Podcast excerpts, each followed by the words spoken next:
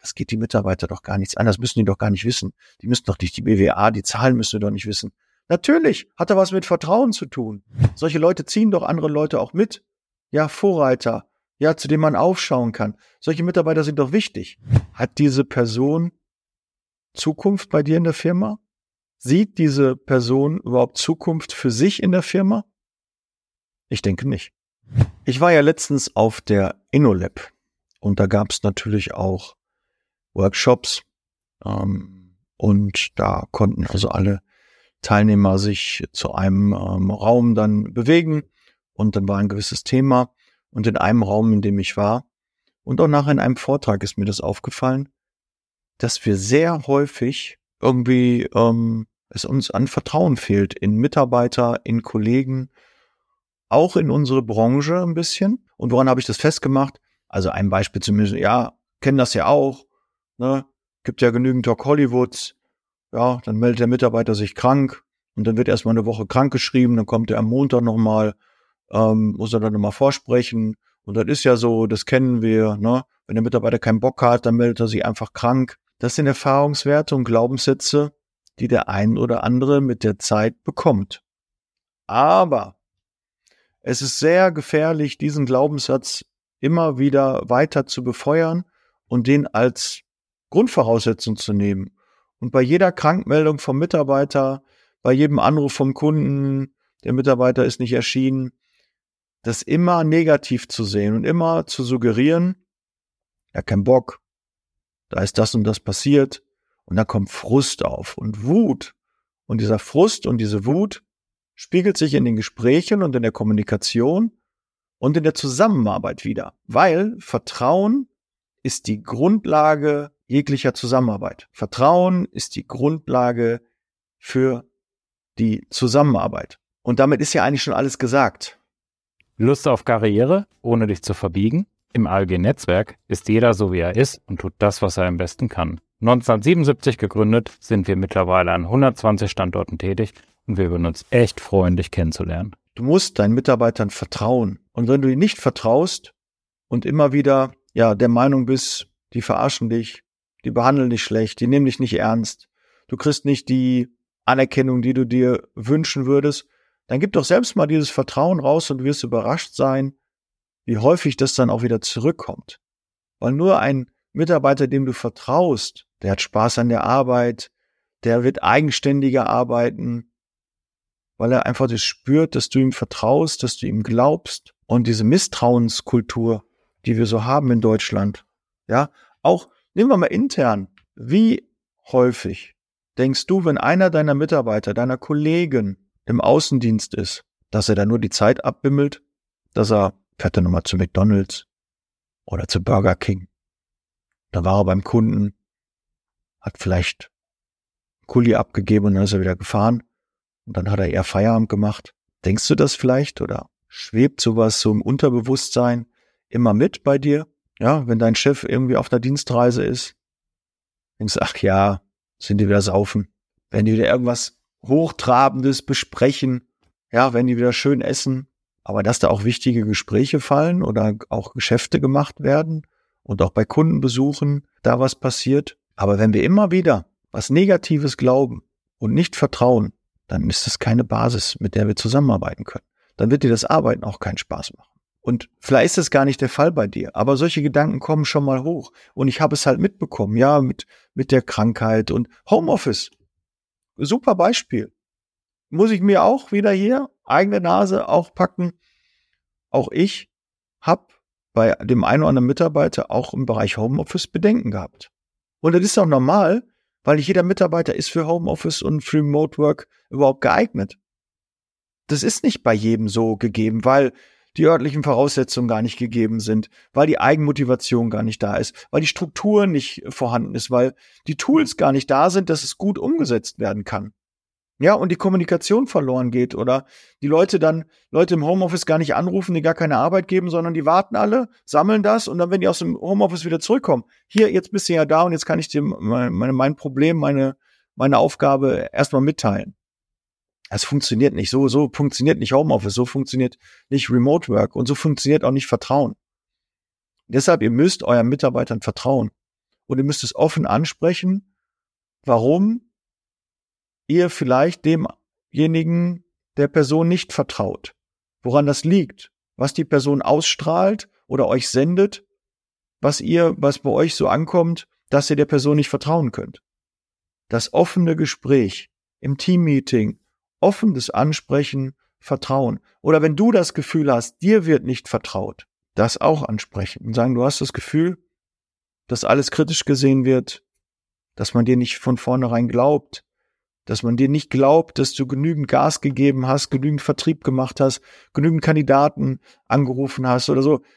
Wenn mir dann einer erzählt, na, ist auch so unsere Glaubenssätze, die man dann irgendwie hat. Ja, ich habe den Kandidaten fünf, sechs Mal angerufen. Hast du mal WhatsApp geschickt? Ja, habe ich auch geschickt. Eine E-Mail? Ja, habe ich auch geschickt.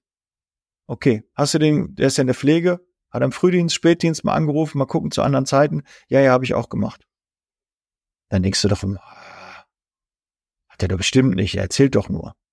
Ja, auch das hat was mit Misstrauen dann zu tun. Und auch du als Mitarbeiter bist gefordert, dass du dieses Vertrauen auch ausstrahlst und dem auch Sicherheit deinem Kollegen, deiner Führungskraft, ja, deinen Mitarbeitern gibst.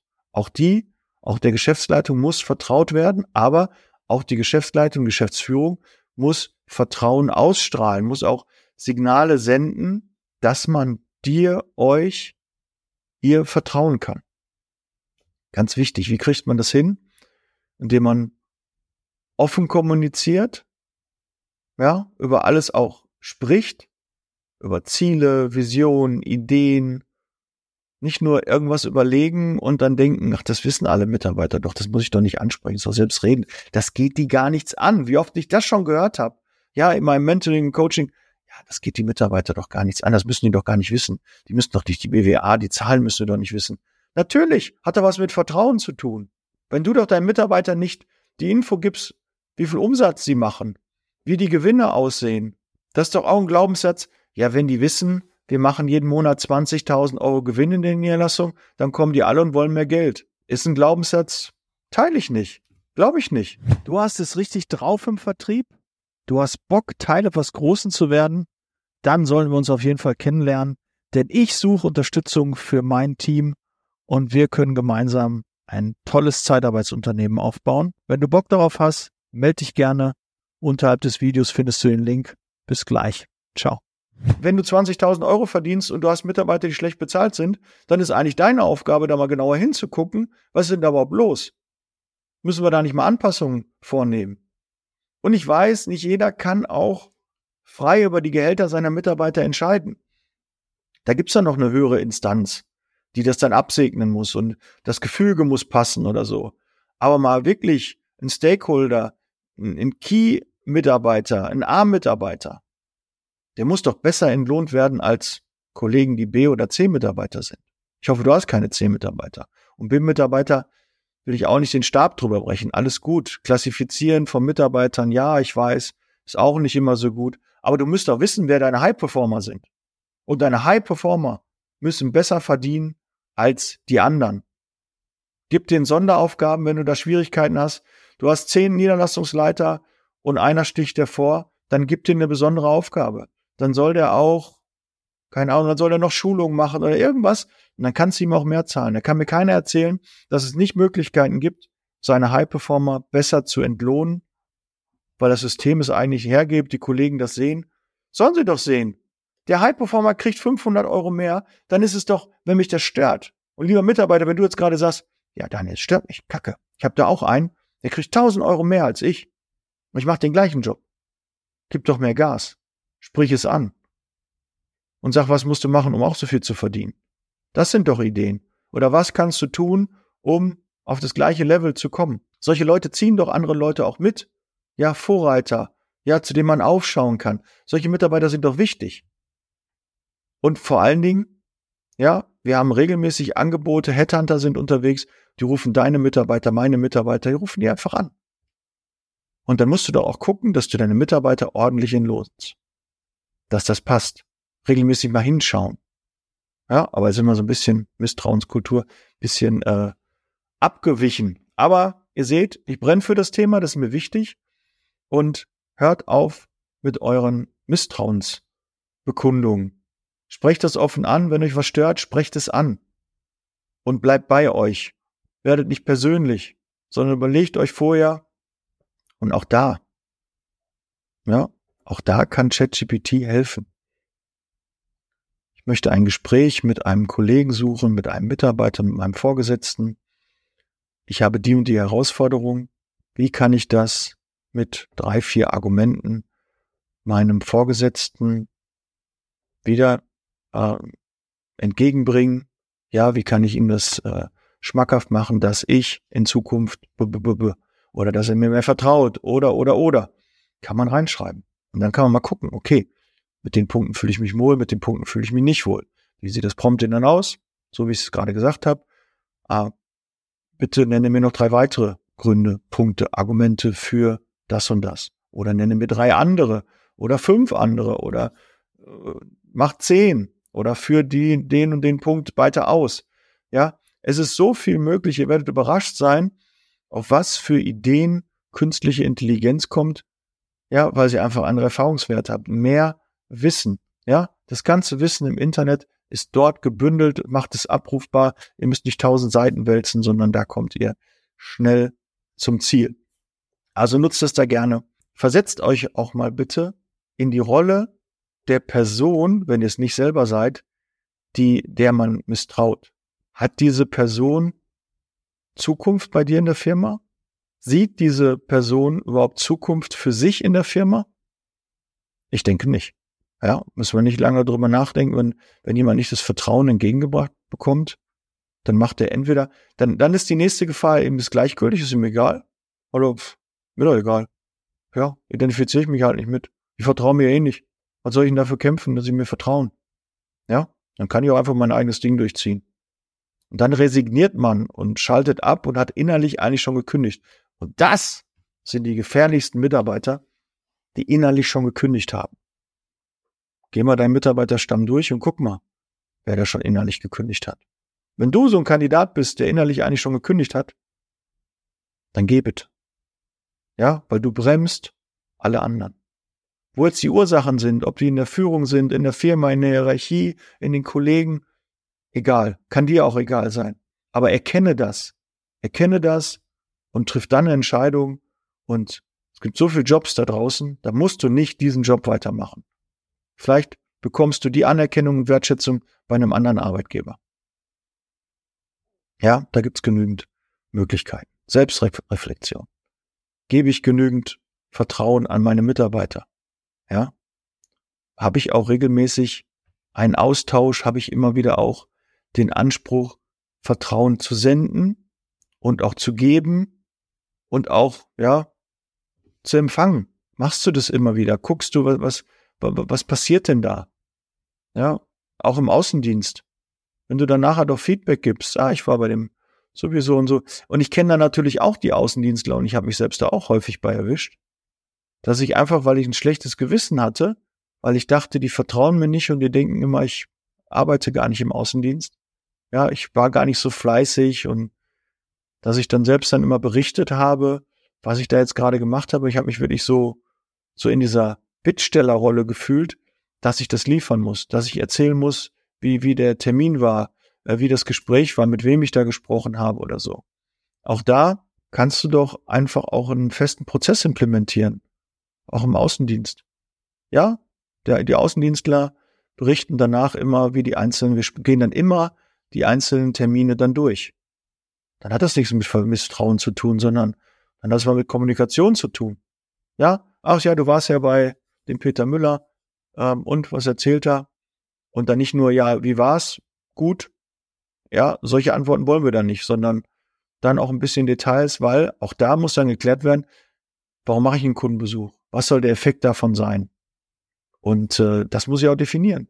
Und dann wird derjenige auch, der im Außendienst ist, natürlich auch versuchen, diese Dinge zu klären. Ja, was haben die für einen Bedarf? Welche Qualifikationen setzen die ein? Wer ist denn der Ansprechpartner? Wie groß ist die Produktion? Was ist denn überhaupt für eine Bude? Ja, weil erstmal steht ja nur eine Firmenname da. Da weißt du ja erstmal noch gar nichts meist. Und häufig denken wir, da ist so eine kleine Bude. Ja, nur weil da nicht Siemens, Thyssen oder sonst was dran steht, kann das trotzdem eine große Bude sein. Aber das siehst du halt nur, wenn du vor Ort bist, wenn du dich damit beschäftigt hast, wenn du recherchiert hast, wenn du siehst, ja, wir haben so 150 Mitarbeiter über die Zeitarbeit bei uns im Einsatz. Denkst aber, huh, was? Krass. Ich gar nicht gewusst. Big Player. Geil. Da müssen wir dran. Aber wenn du die Fragen nicht stellst, wie viel, ne, wie viel Zeitarbeit haben sie überhaupt im Einsatz, dann weißt du das nicht.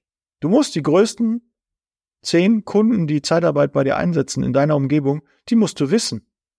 Und wie kriegst du das raus? Interview mit Kandidaten, Recherche, vielleicht auch Gebietserwanderung. Einfach mal recherchieren, wer sind denn die großen Player am Markt und da dann dranbleiben. Wenn du Bock auf die Großen hast, also ich warne immer vor den Großen, ich mag lieber klein- und mittelständische ähm, Unternehmen, wo vielleicht mal fünf oder zehn Mitarbeiter sind, weil ich das Risiko gerne minimiere. Und ich habe immer wieder Sorge, bestellt dieser große Kunde wieder, was passiert, wenn da auf einmal gesagt wird, Zeitarbeit raus. Ja, dann sind ganz, ganz viele Unternehmen, kommen auf einmal in Schieflage, weil ein Großkunde sagt, nein, funktioniert nicht mehr. Und weil wir das kennen und diese Sorge haben, machen wir uns auch leider kleiner, als es sein muss.